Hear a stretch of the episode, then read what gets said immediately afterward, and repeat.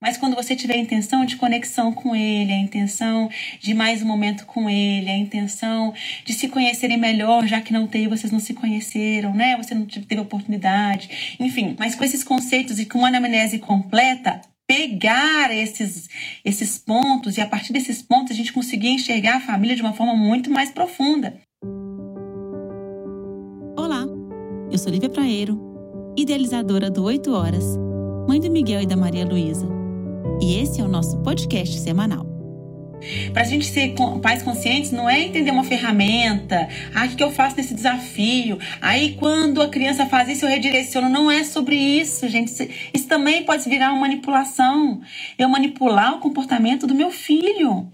E depois eu não quero que ele seja manipulado, manipulador. Claro que ele será. Nós não somos espelhos para eles? Serão. Nem, tem outra expectativa, por favor, vamos ter expectativas reais. Então, gente, é muito, muito importante nós profissionais é, né, ter como habilidades lá empatia, ter a escutativa, enfim, mas com esses conceitos e com uma anamnese completa, pegar esses, esses pontos e a partir desses pontos a gente conseguir enxergar a família de uma forma muito mais profunda.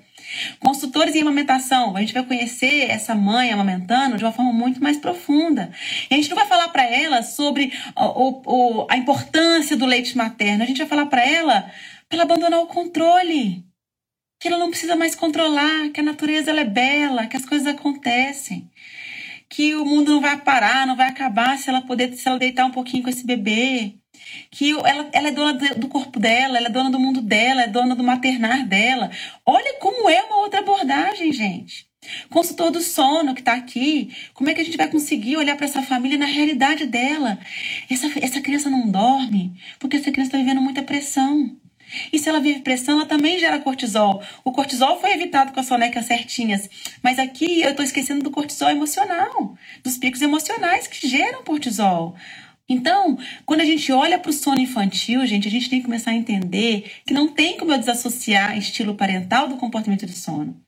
E aí eu vou mais além aqui, eu não tenho como desassociar estilo parental do amamentar, como é a amamentação.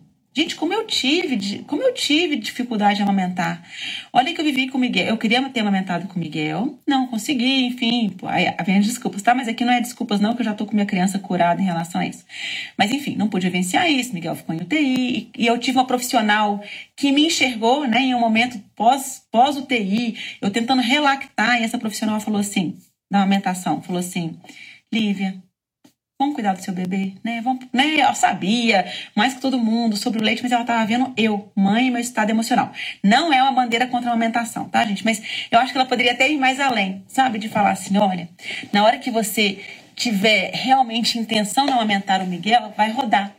Não para preencher um checklist, mas quando você tiver a intenção de conexão com ele, a intenção de mais um momento com ele, a intenção de se conhecerem melhor, já que não tem, vocês não se conheceram, né? Você não teve oportunidade, enfim.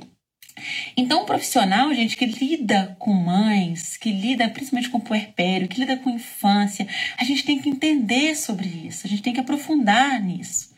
Isso não é brincadeira, é a nossa responsabilidade. E se a gente não entende nossa responsabilidade, a gente vai passa por nós famílias querendo ser construídas, querendo ser costuradas, organizadas e a gente dilacera mais ainda.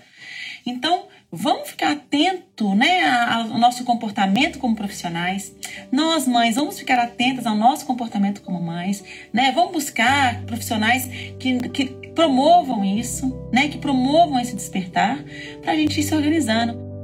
E eu me despeço de vocês lembrando que o caminho é um olhar intenso para nós. Acessamos nossos filhos quando nos conhecemos. Que esse áudio te fortaleça e inspire seu maternar.